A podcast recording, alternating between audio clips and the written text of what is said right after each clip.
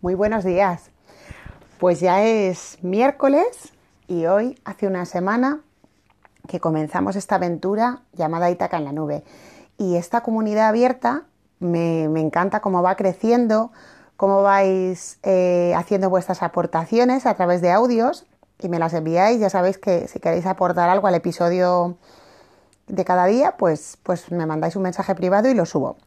Y bueno, pues hoy os iba a hablar de algo que para mí es muy importante, que yo llamo el arte de dar, dar y recibir o mm, la teoría de los tomates y las patatas. Estoy segura que mucha gente que, que está por ahí escuchando, que ha leído mi libro o que ha venido a alguna de mis conferencias, pues ha escuchado esto de los tomates y las patatas muchas veces. Pero hoy pues por alguna razón eh, que yo desconozco, pero que igual alguien al otro lado necesita escuchar esto hoy. Y bueno, pues, pues ahí va la teoría de los tomates y las patatas. Y la teoría de los tomates y las patatas habla de el arte de dar y recibir, porque a veces en la vida eh, creemos que, que cuando damos a alguien ese alguien está en la obligación de devolvernos, digamos, el favor. Y esto en los tiempos que corren está muy, muy, muy a, la mano, vamos a decir, por, por, el tema de redes sociales. Yo te comparto, tú me compartes, yo te pongo un me gusta, tú me pones otro me gusta. Y bueno, pues la teoría de los tomates y las patatas tiene, no tiene nada que ver con todo esto. Yo entiendo que la vida y el arte de dar y recibir hay que compararla, pues es una metáfora de un huerto. Imaginaos que tú tienes un huerto y en el huerto pues cultivas muchas, muchas cosas diferentes y tienes una parte del huerto dedicada a los tomates y otra a las patatas. Y en la, en la, en la parte de los tomates pues vuelcas todo, todo, todo, todo. Abono del mejor, lo riegas con mucho cariño, le pones todo, todo, todo, todo. Y bueno, pues los tomates salen chiquitillos, canijos, eh, no te salen buenos tomates y dices, pero bueno, ¿cómo puede ser si yo he volcado todo, todo ahí?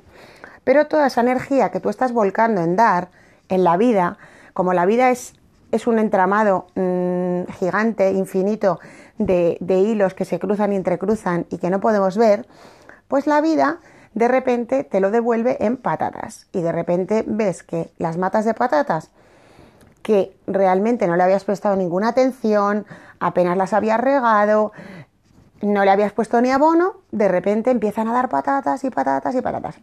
¿Y qué nos pasa en la vida? Que a veces estamos tan disgustados, tan pendientes de esa mata de tomates, ¿no? Que bueno, es una metáfora de esa persona, de esa, de esa situación, de ese, de ese lugar en el que hemos puesto energía y no nos da nada, ¿no? Y decimos, oye, pero qué mal, no nos da nada. Que perdemos la vista, perdemos la atención en esa mata de tomates, o sea, o sea, en esa mata de patatas, perdón, que me he liado, en ese lugar que de repente llega una persona a tu vida que no te conoce de nada, en la que no has volcado nada, que no le has dado nada y de ahí recibes. Entonces, hay que estarse tranquilo con esto de dar y recibir y no echar muchas cuentas. Tú estás en tu vida recibiendo cosas bonitas de personas mm, que llegan a tu vida o de lugares que no esperabas?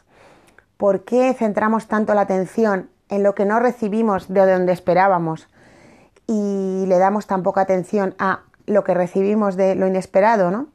Entonces, bueno, yo te dejo esta reflexión hoy porque, porque bueno, porque me viene bien a mí por varias razones y porque espero que te venga bien a ti también, porque estos, estos episodios pues se tratan de esto, de, de ir dando unas pildoritas que te hagan pensar, que te hagan reflexionar y que, y que te hagan, bueno, pues ponerle a la vida otro, otro punto de vista, otra perspectiva. O sea que piensa un poco en tu vida, qué cosas, qué matas de patatas tienes ahí dando patatas y tú sin enterarte. Y por qué estás gastando tanta energía en disgustarte por esa mata de tomates que, que no te da tomates buenos, que te los da canijillos. Bueno, pues ya sabes que la vida es dar y recibir y no siempre donde se da se recibe y no siempre mm, se recibe de donde se ha dado. ¿Se ha entendido? Bueno, pues espero tus comentarios, espero tus aportaciones y bueno, si quieres compartir, eres libre porque esta comunidad va creciendo, cada vez somos más suscritos, va subiendo los aplausos, que me hace mucha gracia, las escuchas, todo. Y bueno, pues muchas gracias por estar ahí al otro lado y ya hoy llevamos una semanita y muy pronto nuevos episodios. No me despido hasta mañana porque la próxima publicación no sé cuándo va a ser. Sorpresa, misterio. La vida es un misterio. Besitos y que tengáis un miércoles maravilloso y que recojáis muchas patatas y si son tantas, tantas, pues hacer una rica tortilla, ¿no? Vamos, que nos vamos. Wow, Pilar, qué fuerte, muy bien. O sea, creo que esto era como algo necesario, ¿no? Pero es verdad que siempre, yo al menos cuando, cuando, normalmente cuando doy algo no lo doy para que me lo devuelvan. Pero sí es verdad que en el tema la familia, que esto es un tema muy amplio, cuando tú no pides nada y en cambio das y te exigen, aquí hay una controversia que no sé dónde están las patatas, los tomates y los pimientos. A lo mejor hay una fase ahí, una bolsita de pimientos ahí por No lo sé. Pero vaya, que, que muy bien, que me ha encantado este post. Que buenos días, guapa, y que una semanita y por muchas más. Un besito. Hola, Pilar. Bueno, me parece muy buen ejemplo este del tomate y las patatas a ver si todos aprendemos un poco y, sabemos reaccionar ante todo esto que tú nos propones, tan interesante.